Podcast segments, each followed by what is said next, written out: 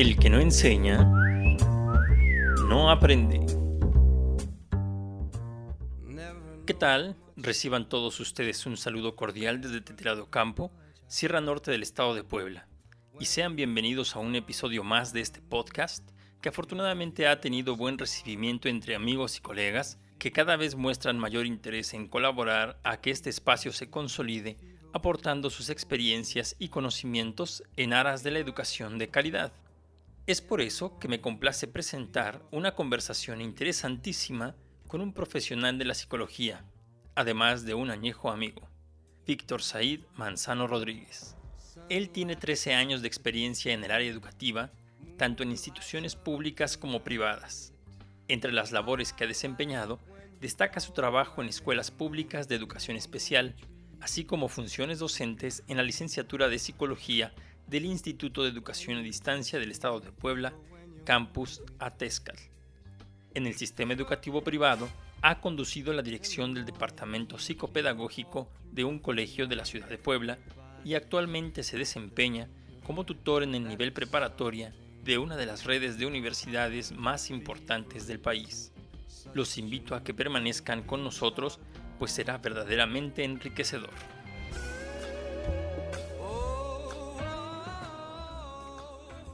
¿Qué tal? ¿Cómo estás? Señor, pero qué gusto. Igualmente, igualmente. ¿Cómo has estado? Muy bien, gracias a Dios. Bien, bien aquí resistiendo esta etapa. Espero que ya hayas tenido también el chance de, escuchar o de leer un poco sobre lo que estoy buscando en este proyecto de pues ir platicando o ir este, escribiendo anécdotas en relación de este proceso de enseñanza-aprendizaje. Y pues se me da la oportunidad de platicar en esta ocasión contigo en el marco de qué pasa también en una escuela del ámbito privado, ¿no? Porque pues los temas que hemos abarcado han sido de la escuela, de la escuela pública y yo creo que también hay eh, algo que aceptamos de entrada es que pues existen muchas carencias y que justamente estas deficiencias también pues nos agarraron sin preparación, ¿no? Entonces, te había yo adelantado, ¿cómo fue para los alumnos, para los docentes y para los padres de familia en este entorno de una institución privada? Como para que nosotros también podamos, insisto, en ese sentido, aprender y también pues enfrentarnos a lo que se nos avecina, que va a seguir siendo al menos en los próximos meses, también la educación así, a distancia y online, si es que se pudiera. Sí, pues mira, eh, la realidad o la, lo que se vivió en, en este, así que en esta parte de, la educación privada no está alejada en el sentido de preparación. La verdad es que en cuanto a qué tan preparados estabas, al mismo nivel que una pública. O sea, la realidad es que eso a todos en, en el mismo eh, nivel tomó por sorpresa a muchos con poca preparación, desde cómo generar una clase, este, cómo organizar tus tiempos, obvio la escuela, cómo preparar la, dinámica. E, este es un ambiente muy privilegiado y esto los chicos lo tienen muy consciente en el sentido eh, no solo económico, sino en cuanto a oportunidades. Digo, la realidad en la que yo estoy es una prepa en la que los chicos, el 100% de alumnos cuentan con internet, el 100% de alumnos cuentan con al menos un dispositivo, si no es que dos, que estoy hablando de celular, iPad, tablet, eh, computadora, vaya, todos cuentan con, con, esa, con la disponibilidad de esas herramientas. Ninguno puede tener esa, esa dificultad. Eh, yo ahora en, en lo que vivimos, me parece que el 50% era esto. ¿Con qué herramientas cuentas? El Internet, iPad, celular, tablet.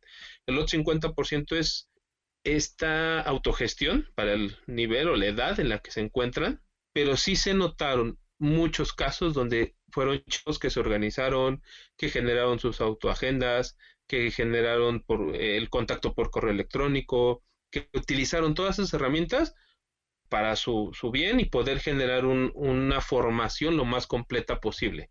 Por puesto que hubo sus casos donde empiezas a observar que eh, en primera semana de clases se conectan cierto porcentaje, hay otro porcentaje que no se conectó, entonces ahí tienes que empezar a generar pues un contacto con, con, el alumno por correo electrónico, por a lo mejor hasta por llamada telefónica.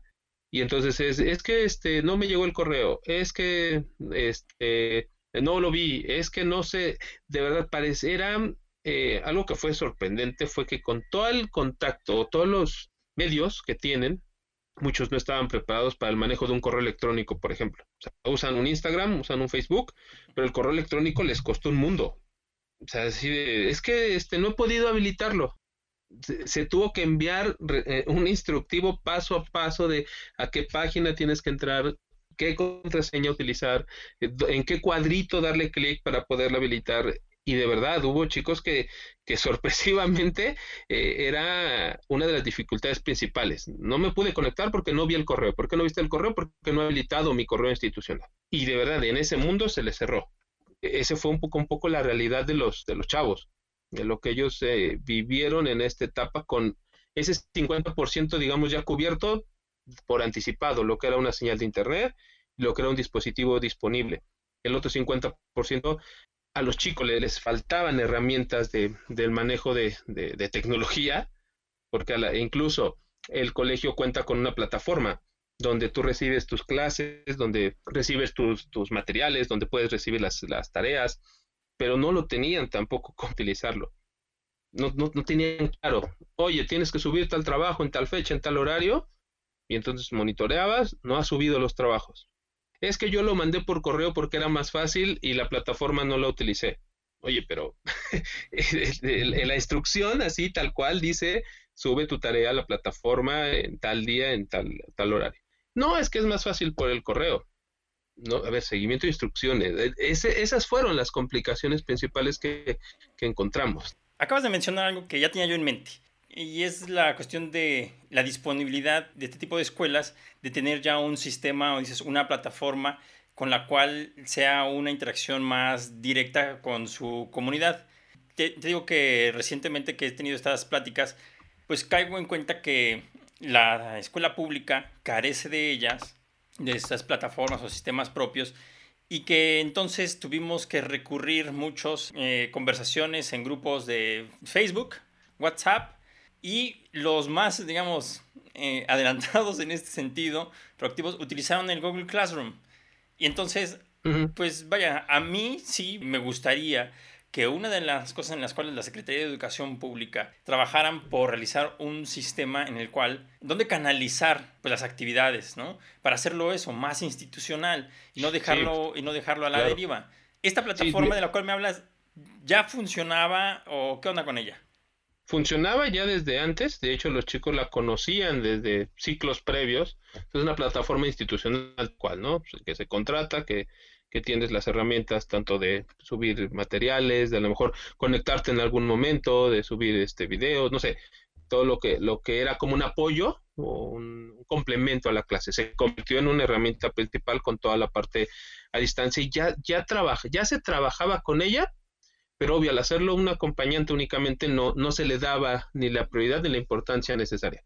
Ahora con, con esta realidad, pues por supuesto que se convirtió en la herramienta esencial para, para trabajar, tanto porque por ahí subías tareas, por ahí subías avisos, por ahí te subían este, el proyecto del trimestre, por ahí te subían las guías para exámenes. Entonces, obvio, ahí eh, en presencial los míos chicos lo decían en algún momento.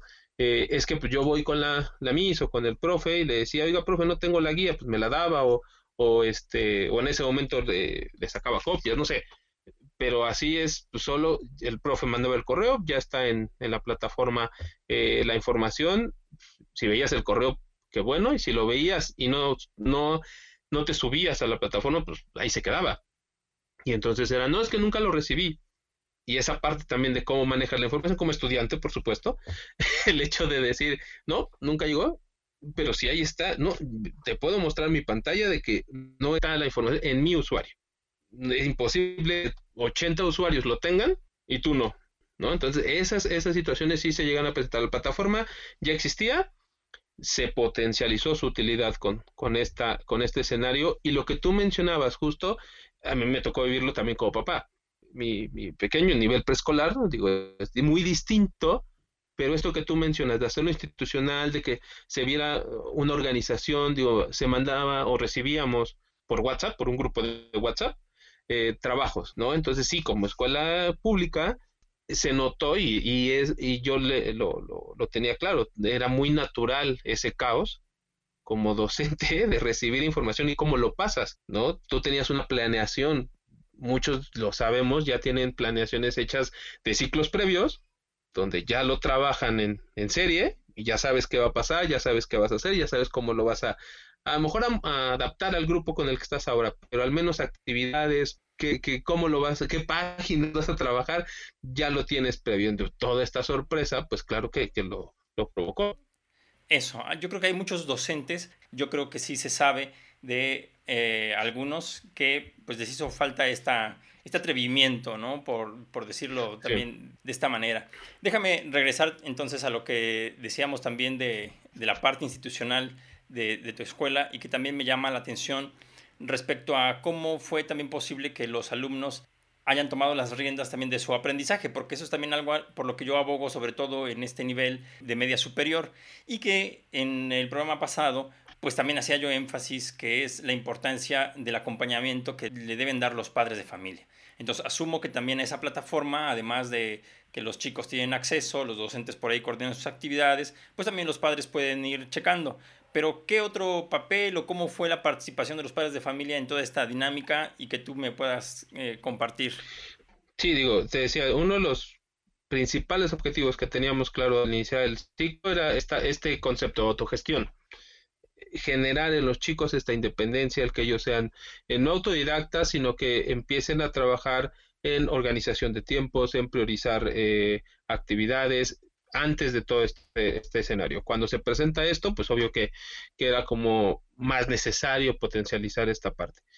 Nosotros en el papel de, tutoría que, generamos en, o que trabajamos dentro de la, de la prepa, uno de los puntos principales que se nos solicitó de parte de, del área de dirección y de coordinaciones académicas fue que se mantuviera informados a los papás lo máximo posible y el contacto constante en los casos que mencionaba, estos casos de no entró a clase, eh, no está entregando algún trabajo, o ya bajó a lo mejor de promedio, eh, era mantente cerca, mm, mantén contacto, eh, correo electrónico si es necesario un Zoom, si es necesario este alguna videollamada, algo donde puedas, donde te cerciores de que el papá está enterado y no sea una sorpresa al final del bloque, ni siquiera del semestre, del periodo, sino que al final del periodo tenga bajas calificaciones y se vuelve una sorpresa para el papá.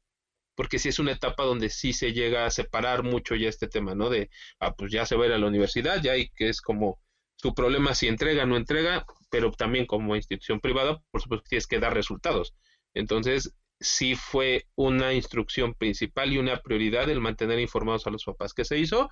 Pues sí, por, primero por correo electrónico informar cómo eran los procedimientos cuál era la plataforma donde se iba a dar la información de los, de los alumnos, porque los alumnos empezaban a, proponer, oye, si las tareas las mandas por correo, oye, si mejor en la clase ahí nos da la tarea y la anotamos, no, a ver, solo va a ser por la plataforma que te mencionamos, si no hay si el trabajo no está ahí, no se, no, no es un trabajo calificable, precisamente por la evidencia que se requería, por las instrucciones que se eh, solicitaban. Entonces, vaya, los papás, ellos tienen la aplicación en celular, los papás, un usuario propio, donde desde antes podían ingresar para checar revisión de calificaciones, es, por supuesto tareas, cómo han estado en entregas, ese monitoreo desde antes.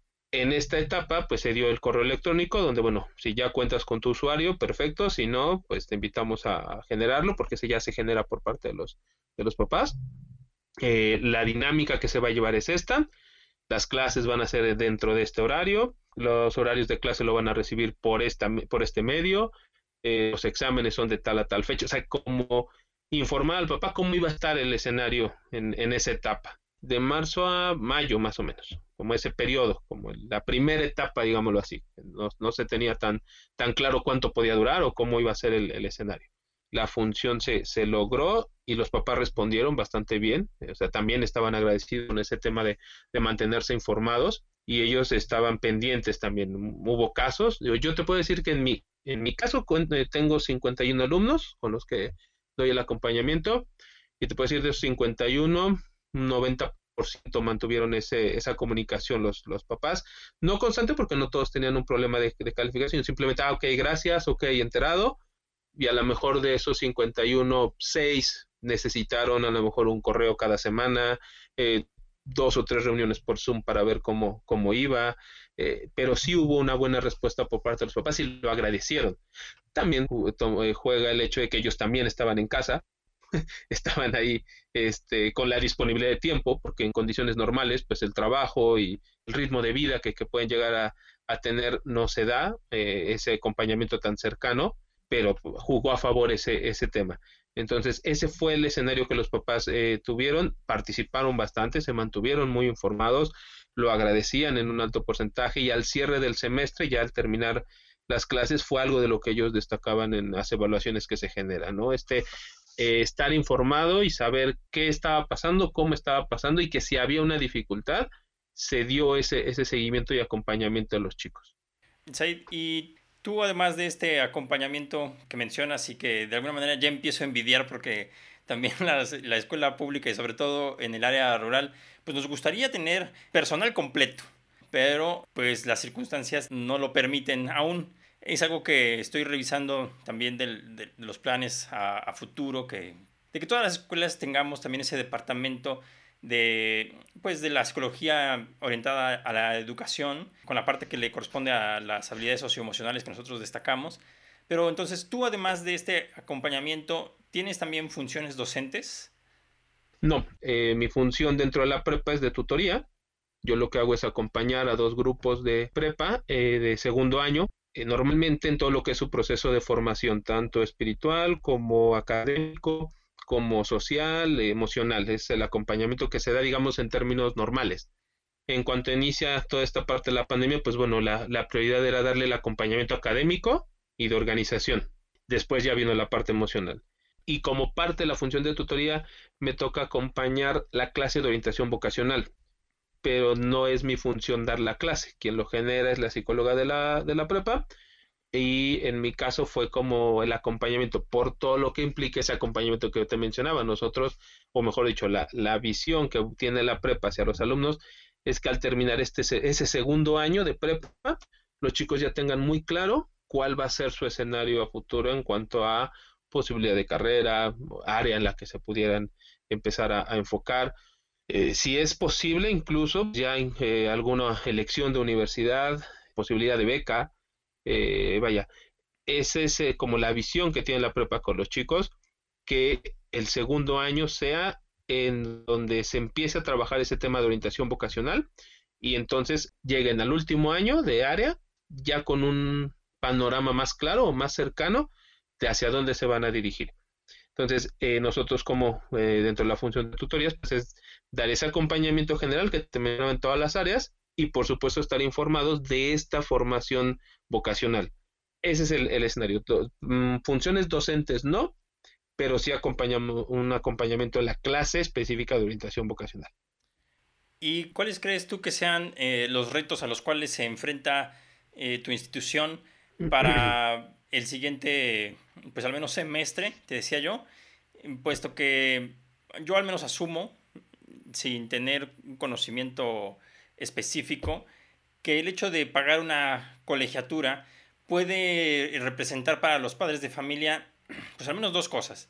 Uno, en las cuestiones siempre comerciales, pago porque me den un buen producto, un buen servicio. Y dos, eh, pues justamente eso, si no va a ser la relación normal de clases presenciales a las cuales estamos acostumbrados, pues exijo, no sé, algunas condiciones especiales o específicas, o quizás, insisto, sean otros los retos a los cuales ustedes se vayan a, enfrentar. ¿Los tienen identificados? ¿Cuáles pueden ser? Sí, de lo, uno de los principales es la parte emocional. O sea, finalmente son, son chicos que por edad, por supuesto, pero además por ritmo de vida, están acostumbrados a salidas por lo menos tres veces a la semana, del café, el cine, eh, viajes de fin de semana, chicos que, tenían una vida social bastante activa y que ahora este, esta, este escenario los ha, les ha complicado la, la, existencia en este tema. Y era algo de lo que los chicos más mencionaban, o sea, al final, eh, ¿cuándo se va a acabar? Eh, ¿Por qué? ¿Por qué a mí? Eh, ¿Por qué en este momento?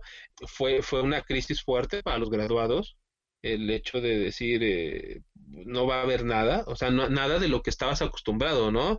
Y que pues emocionalmente fue fuerte el decir, no, pues no, no puedes entrar. No hay posibilidad de que entres a sacarte una foto en, donde tú querías de, graduación. No, no se puede. La parte emocional es uno de los puntos principales, donde se, se, tiene claro, se tiene que trabajar porque ya lo, lo vivieron como un, un escenario sorpresivo, necesario, pero ahora viene ya a una etapa pues, ya formal. Hay tres escenarios posibles ahorita, con todo lo que esté pasando. Los tres escenarios son, pues obvio, la, el eh, en línea, mixto, y en cuanto se dé la autorización, empezar a hacerlo presencial.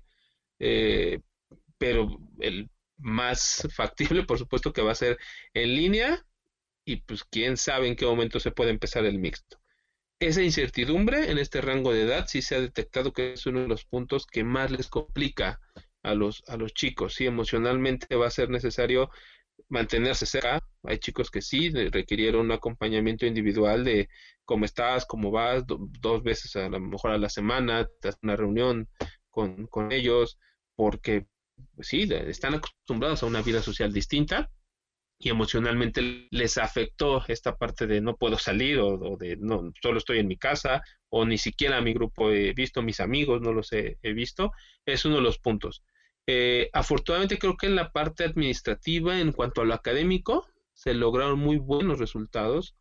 Ahí es mantener ese buen ah, eh, nivel de formación.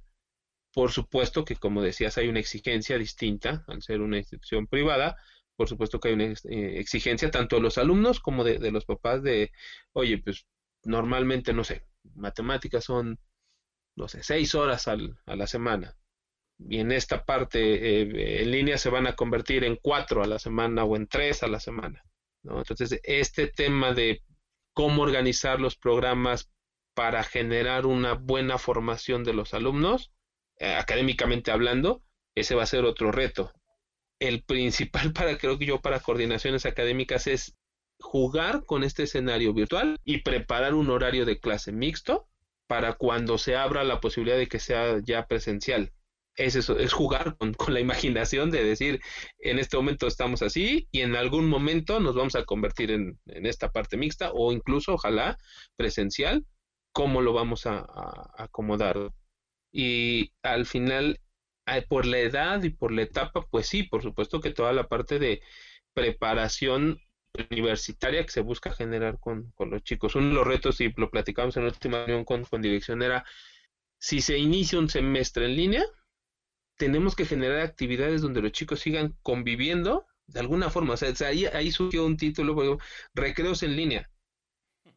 No sé, genérate alguna actividad donde puedan convivir, platicar, eh, ¿no? O sea, ¿qué, te puedes idear para, para que ellos, pues, lo vivan lo más eh, completo posible? Digo, sabemos que va a ser bien complicado para que ellos también sigan conviviendo en, este escenario, ¿no? Ese es otro de, de, los retos, pero va más por ahí. Eh, no porque lo demás no tenga importancia, pero creo que se logró, en, en mi caso, un avance muy importante en organización en la parte de cómo dar una clase en línea, la preparación del docente creo que fue también lo que te decía con los chicos, ¿no? Un 50% tiene las herramientas y un 50% a la disposición. Con los docentes me parece que va muy parecido, a pesar de que algunos no tenían ese contacto cercano, incluso hasta mejor con una computadora, docentes de muchos años que ya tienen una forma de dar su clase, se, se atrevieron, esto que decías, a veces no, el docente no se atreve me tocó ver y puedo eh, avalar esta, este atrevimiento de un docente de decir, no, pues ahora lo voy a hacer así, ahora voy a cambiarlo de esta forma. El, el reto sería mantenerlo. Porque como sorpresa, pues bueno, ah, ok, ya, ya salió estos meses. Ahora planeate un semestre completo con este escenario, ¿no? Ese sería el reto como docente, el mantener esa, ese nivel de compartir la información, de crear una clase, de, de crear la curiosidad de aprendizaje con, con los chicos.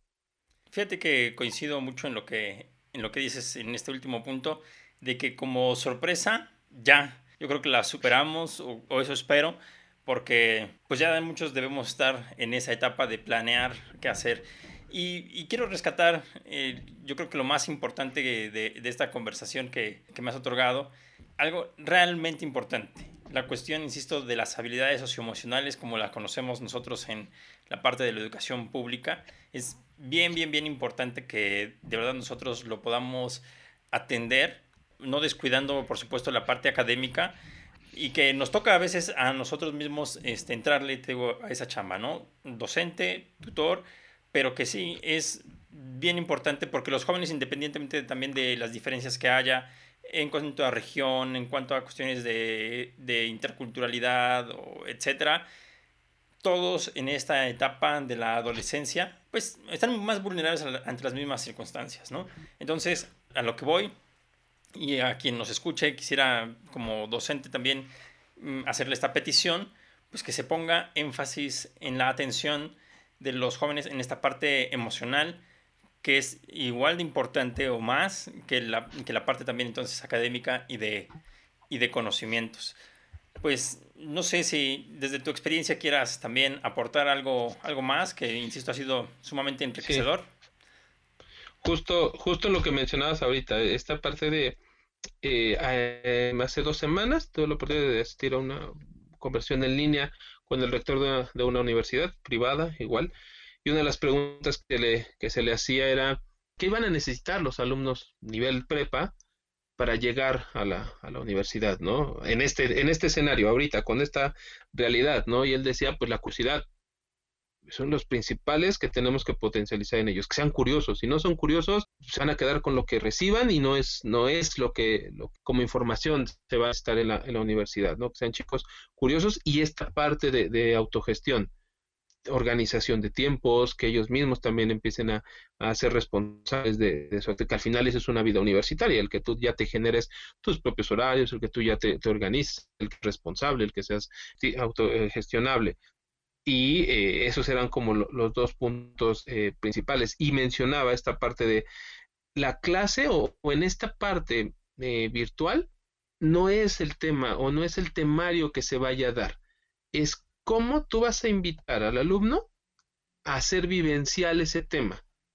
¿Cómo vas a crear un escenario donde el alumno se atreva a llevarlo a su realidad en este momento para entonces entenderlo mejor?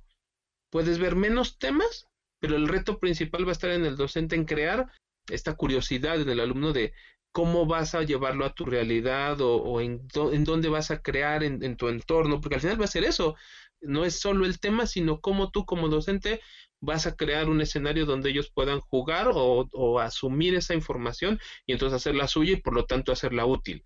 Ese creo que sería lo que mencionabas, ¿no? Como docente y, quien escuche esta, esta conversación, creo que en cualquiera de los niveles, preescolar, primaria, secundaria, también creo que incluye ese mismo reto. No es que no es qué tema van a recibir los chicos o cuántos temas van a ver en este semestre de aquí a diciembre, por lo menos, sino cómo el docente se va a reinventar para generar en ellos este aprendizaje significativo. Yo tuve la oportunidad de trabajar por varios años en, una institución también privada, donde se trabajaba con inteligencias múltiples. Esa era una de las prioridades, generar este aprendizaje significativo en el alumno. No es memorizar, no es solamente tener eh, la información ya aprendida de memoria, o, y creo que ahora más que nunca se potencializa esa necesidad, el que los chicos hagan significativo ese aprendizaje, pero en base a tu, a tu realidad, a tu mundo. Claro que sí. Pues mira, ya nada más como colofón, a nosotros que trabajamos con un sistema de competencias, le llamamos a eso el aprendizaje por propio interés y creo que sí, efectivamente es algo que se tiene que, se tiene que reforzar. Lo estás diciendo tú en el sentido de, de la curiosidad que hay que, que hay que saberles despertar a, los chicos y que también entonces sea significativo para ellos. Pues un alumno, mientras eh, quiera aprender algo por su propia iniciativa, va también a descargarle presiones tanto al docente como al padre de familia, porque él va a ser el que esté trabajando sobre su propio beneficio, ¿no? Pues Víctor Said Manzano Rodríguez, de verdad te agradezco mucho que hayas estado en esa disposición de compartir tu experiencia. Entonces, pues insisto, muchas, muchas gracias y ojalá y que podamos seguir conversando en este sentido y pues seguir haciendo algo por la educación en general en nuestro país. Pues me ha dado mucho gusto verte, poder platicar con, contigo. Eh, un, un, honor, te lo dije cuando me invitaste, un honor este el poder participar en, esto y sí, como yo tuve, también la oportunidad de trabajar en la, en la parte de educación pública y, y me queda clarísimo que, que hay muchos elementos por, por complementar, pero también algo que no se valora son muchos esfuerzos que se hacen en, en el área de, educación eh, pública, tanto del docente como los alumnos, como los padres de familia. Eh, es, un, es una realidad distinta que con a veces con pocas herramientas se logran objetivos altísimos y eso es de, de valorarse y pocas veces se, llega a valorar al nivel que se vive en, la realidad, ¿no? Yo estuve poco tiempo en ese, en ese escenario, eh, pero uno de los primeros mensajes que, que les daba en este semestre era ese, debes de ser consciente del grado de privilegio que tienes. Esta no es la realidad. Tú eres parte de un porcentaje en este estado, en este país, que vive un privilegio y eso eh, tienes que valorarlo y, utilizar las herramientas que tienes a la, a la, mano con ese, con ese punto principal. Es, un privilegio lo que tú estás viviendo. Créeme que hay chicos en ese entorno que piensan que ese es que así es este el mundo y así es el país y la realidad es que no. Es un porcentaje muy pequeño el que vive ese privilegio que qué bueno que lo vivan porque también son chicos que se esfuerzan por muchas otras cosas. Pero a mí me queda clarísimo que, que no, no demerita en nada la parte de la educación pública en, muchos casos. Créeme que, que, reconozco y por, eso te lo decía que era un honor poderlo platicar contigo porque vale muchísimo lo que, lo que se puede hacer y que tú tengas esta idea de compartir con más gente estos, estos escenarios, porque esto es la educación y qué bueno que no se cierre la, la información, ¿no? sino que se pueda compartir y te agradezco mucho que, que, me, que me tomaras en cuenta para compartir en esta, en esta eh, herramienta tan útil.